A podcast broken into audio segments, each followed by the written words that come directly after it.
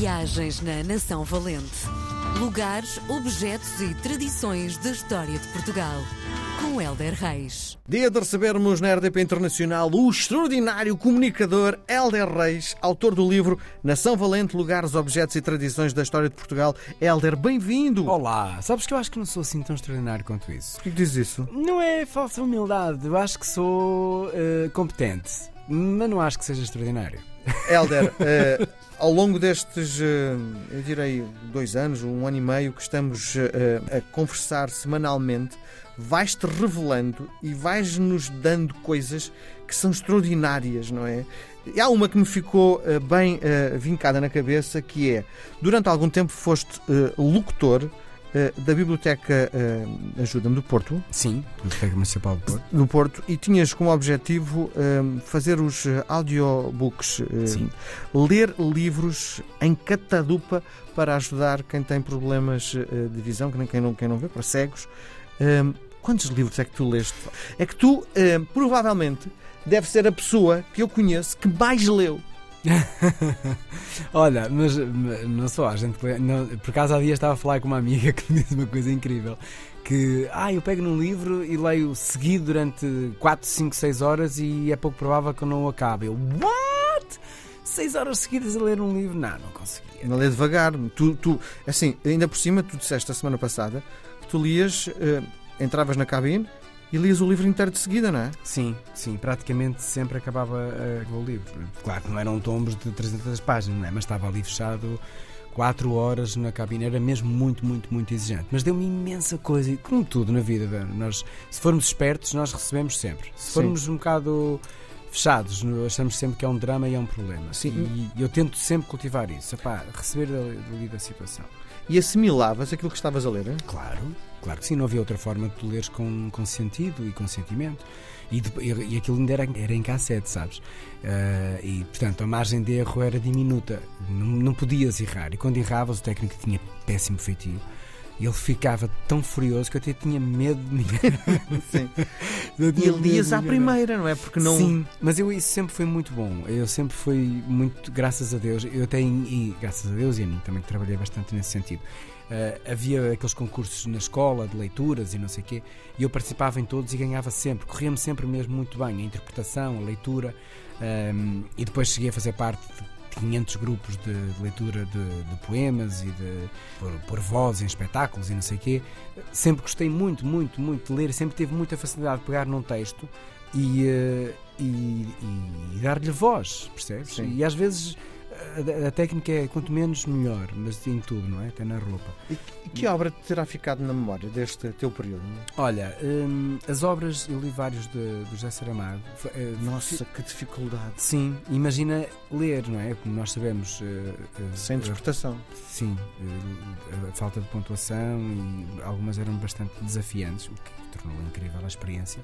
Mas foram as que me ficaram mais porque entrei no mundo de Saramago muito cedo e, hum, e- e entrei de uma forma de partilha que é uma coisa muito bonita, sabes? Que eu, eu, honestamente não sei se a biblioteca ainda tem essa valência, espero honestamente que sim.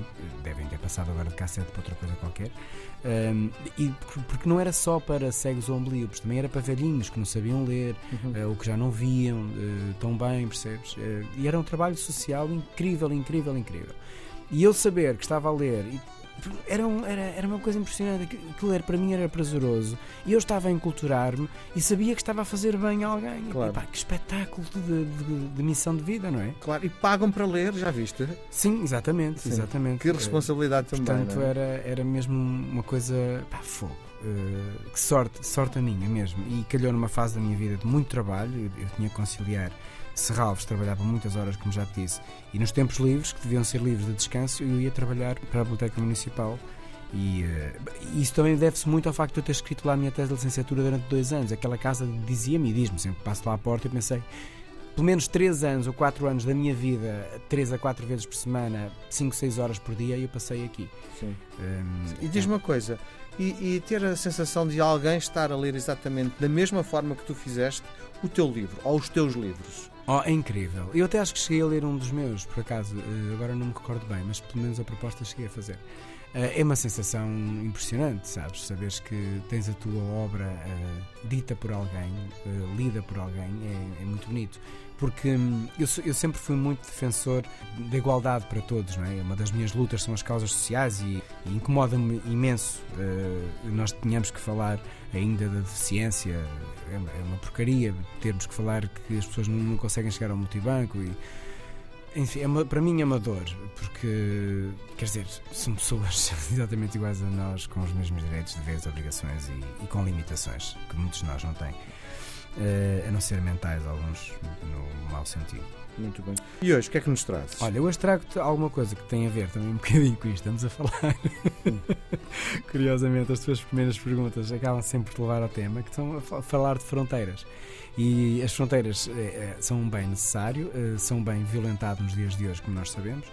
Uh, ou então uh, exacerbado também. Portanto, a fronteira hoje, nos dias de hoje, é um tema muito interessante para nós refletirmos politicamente, socialmente, culturalmente, uh, entre, entre muros que se erguem e muros que se colocam abaixo.